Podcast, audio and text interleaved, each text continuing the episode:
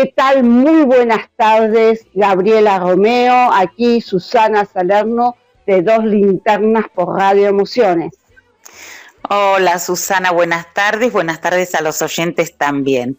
Sí, como dijiste muy bien, estamos con La Gracia Perdida, una obra de mi autoría que fue seleccionada en el concurso TVK 2018 y publicada con el prólogo de mi amado maestro Ricardo Monti. Bien, a ver, la primera pregunta para que todo lo, yo ya, sé varias cositas de esta obra porque bueno, me he ido informando, pero la audiencia no. Eh, ¿De qué eh, relata esta obra de teatro? ¿Qué relata? Bueno, es la historia de un grupo de actores de una compañía pobretona que quedan varados en el medio de la nada, en medio de una tormenta de nieve, porque han sido estafados por un empresario, Rolo Cepillo, al que nunca le vieron la cara. Así que esta es una... Un chanta, un chanta. Un chanta. un chanta. es una obra, este, la historia empieza ya con una situación límite, una situación empezada. Eh, así que bueno, eh, tiene, tiene mucho, mucho para compartir, imágenes, eh, sentimientos, emociones, deseos, que no solamente son comunes a los actores, sino a cualquier persona, porque quien no tiene deseos, frustraciones, quien no deja algo muy importante por otra cosa, por un proyecto. Y bueno, también todos conocemos la gente que estafa, así que eh, es un, se van a sentir eh, con empatía en muchos aspectos con esta obra que eh, si bien es una obra profunda en donde los personajes no son personajes sino son seres, también hay muchos pasajes de humor y hay realismo mágico también. Bien, y a ver, em, estos personajes, eh, Concepción, Arturo, Débora y Lindo, más Rolo Cepillo, eh, ¿cómo nacen en, en tu imaginación cuando fuiste escribiendo esta obra? Sí, eh, Rolo Cepillo es un personaje que está presente, pero no está, no está, está presente por la situación.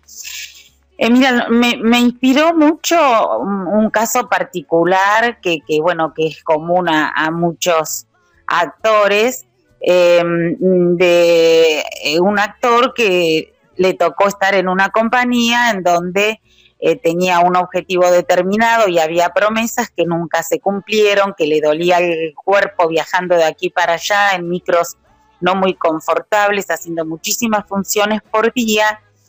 Y yo no es que esto me dio una idea, me dio imágenes, imágenes muy potentes de ver un cuerpo fatigado, agotado, con las ilusiones em, eh, secas, eh, con, por ahí con, lágrimas en los ojos, con eh, sentimientos de extrañar lo que había dejado y con las ilusiones varadas, varadas como quedan ellos. Y, así empezó una imagen muy potente. Después eh, se me apareció un lugar devastado, un lugar con viento, con nieve. Yo tengo cierto vínculo con Zapala. ¿Por qué te digo Zapala? Porque estos actores de esta compañía no saben dónde han quedado, si en Zapala, Siberia o dónde. Eh, podría ser ese lugar o cualquier otro. Esto también se sumó, yo se me van eh, sumando imágenes, em, me aparecen situaciones, voces y así voy escribiendo. Y después, eh, cuando empiezo a dirigir, ya me olvido de la dramaturga. Cuando estoy escribiendo no pienso nunca en escenarios, sino pienso que en universo. Y así va creciendo y se va enlazando con distintos universos a la vez. Y después cuando dirijo, bueno, me olvido de la dramaturga porque tengo estos actores con determinadas características y energías con los cuales eh, me propongo poetizar. Ya la obra está y es en el cuerpo de ellos. Eh, si me dejas, Susana, ya que estamos hablando de estos actores que se han puesto la obra en el cuerpo, mi obra en el cuerpo, los nombro. Eh, Cristina Pérez Paul, Concepción, Mario Narciso, Arturo, eh, Lindo Agustín Ferreira, Débora Mariana Judez, nombrar también a nuestro asistente de dirección, un hermoso ser, Santi, Santiago Hernández. Y sabes, Susana, que eh, esta poética se construyó también y se construye y sucede con grandes artistas que son muy queridos en el medio de años y muy talentosos. El chino Novele con las luces, diseñando luces, Alejandro Mateo en vestuario y escenografía, y nada menos que Gianni Mesticelli con las fotos. Bueno, Carla que está acá empujando con la prensa y, nos vinculó ahora. Eh, un equipo muy, muy lindo y estoy muy agradecida por esto. En, la obra, em, ¿qué participación tiene todo lo que sea la escenografía, luces y vestuario? ¿Cómo fue concebido esto? Bueno, esto fue concebido desde el lugar, todo es dramaturgia. Y todo tiene que estar y no estar. ¿Qué quiere decir? Que todo tiene que estar pero ser invisible a la vez. Porque si no empieza a hacer ruido, es decir, es lo mismo que los actores.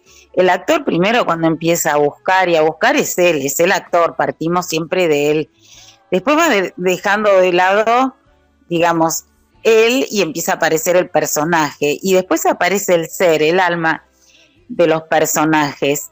Y bueno, estos artistas de la luz, del escenario y el vestuario se han sumado también desde ese lugar, han venido a ensayos, se han metido en ese universo, han volado con su imaginación, porque, ¿sabes, Susana, que en, el arte las imágenes son sumamente potentes y poderosas, mucho más que una idea, porque una idea te limita, viste, uno dice, ay, yo quiero, se me ocurrió esto y quiero llegar a esto. No, en mi caso, no digo que para todos tenga que ser así, pero en mi caso, prefiero y elijo que las empiecen a aparecer muy potentes las imágenes, construir, porque si me quedo con la idea me pierdo todo lo que pueda aparecer y sorprenderme. Y estos artistas que, mencionamos, Alejandro Mateo y también el chino Novele con las luces, han trabajado desde este lugar, se han sumado a la poética que empezamos a construir con los actores que, bueno, son, son maravillosos y trabajamos mucho para esto. Eh, y, ¿Cómo fue el tema de los ensayos? Porque a he, hablado con distintos eh, directores y muchos, bueno, han tenido la posibilidad de ensayar directamente en, el teatro, bueno, o en algún espacio similar, pero muchos también han eh, hecho algo terrible para, para, porque todos me dijeron lo mismo, que era terrible, el tema del Zoom, ¿no? ¿Cómo fue el caso de ustedes? Bueno, mira, fue todo un poco lo que estás diciendo. Eh, por un lado, eh, vivir esta situación de una situación límite, la pandemia, que bueno, estos personajes en esta historia también arrancan con una situación límite. Eh, primero nos empezamos a encontrar en forma yo personal con cada actor para construir a través de imágenes las situaciones dramáticas de sus vidas, cuando hablo dramáticas quiero decir en acción que suceden, no quiere decir tristes, eh, eh, antes, digamos, que sucedieron antes que la historia empiece, porque estos actores están en la, gira y quedan varados, así empieza la historia, pero antes tuvieron una vida, tienen una vida, eh, dejaron cosas para hacer esa gira, tomaron decisiones. y como siempre digo, todos medianamente nos conocemos, pero ante una situación límite no sabemos cómo vamos a reaccionar. Entonces, primero por Zoom trabajé un poco toda esta construcción. Después nos unimos ya en Zoom. Luego yo tengo un espacio, empezamos los ensayos presenciales con el barbijo, la ventana abierta, la lavandina y el alcohol. Ay, terrible. toda, esta historieta. Em, Luego hubo otro parate, entonces volvimos al Zoom. Y después volvimos a poner el cuerpo en este espacio, otra vez, la bandina, el barbijo.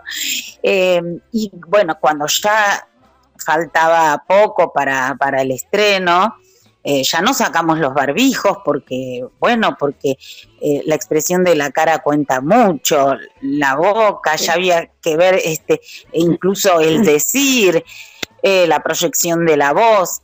Y después, bueno, dejamos el espacio donde estábamos ensayando para contar el universo en el teatro que íbamos a ensayar.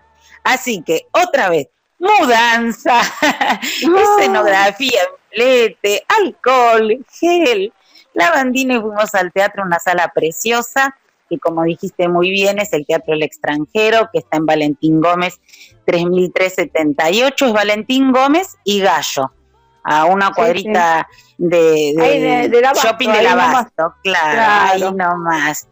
Y bueno, las funciones las hacemos los domingos a las 18 horas, las entradas se compran por alternativa teatral. Y yo te agradezco mucho esta nota, Susana, porque es muy importante la afluencia del público em, en estas primeras funciones, porque si, si va bien la cosa y se acercan, fue mucha gente en la primera función, recién ahora vamos a hacer la segunda este próximo domingo. Bueno, después continuamos como es una época muy particular de pandemia, bueno, ahora es una nueva modalidad que a medida de los resultados que se ven en, lo que sucede, se van sumando funciones. El teatro independiente es así ahora. Sí, sí, conozco. Eh, a ver, em, yo te agradezco profundamente eh, que hayas accedido a esta, a esta nota, porque yo sé que a veces están muy ocupados los directores, los actores, eh, así que te agradezco muchísimo, Gabriela, que, pudiste darnos este ratito como para charlar un ratito y que la gente eh, conozca ¿no? lo, que están haciendo. Y además también agradecerle mucho a tu jefa de prensa que es encantadora. Eh, así que se ve que, que sabes rodearte de, buena gente. además quería preguntarte, la gracia perdida, eh, ¿está el libro editado? ¿Uno lo puede comprar? Mira, La Gracia Perdida eh, fue una obra que en el concurso que, fue seleccionada se publicó.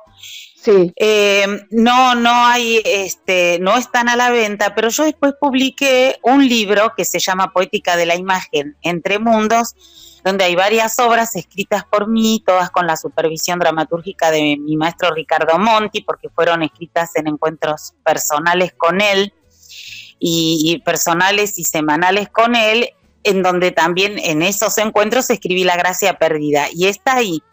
La primera edición se terminó, pero si alguno quisiera el libro, yo les puedo hacer el regalito de mandárselos en forma digital. Así que simplemente se tienen que contactar conmigo, mandarme en privado un correo. Eh, decirte también que si quieren información de, la gracia perdida, eh, por Instagram, por las redes, se encuentran mucho a través de mi perfil o a través en Instagram de La Gracia Perdida, obra de teatro. Y bueno, ahí nos encuentran. Y por supuesto los domingos en el teatro nos encuentran a las 18 horas. Excelente, excelente. Bueno, algo más que quieras agregar, eh, Gabriela Romeo, antes de despedirte e invitar a toda la, toda la gente eh, que apoye al teatro eh, y sobre todo al teatro independiente y que vayan a ver el domingo a las 18 horas esta linda obra que nos estás ofreciendo. Bueno, muchísimas gracias, solo agradecer y decirles que, lo van a pasar muy bien, que se van a emocionar y conmover y que en alternativa teatral hay un, un sectorcito, se hace en clip que dice opiniones del público y estamos muy felices por lo que están diciendo ahí a partir solo de la primera función. Así que muchísimas gracias a, a vos, a los oyentes por escuchar. Bueno, gracias y te despedimos con un fuerte aplauso para vos y para todo el equipo de La Gracia Perdida. Muchas gracias.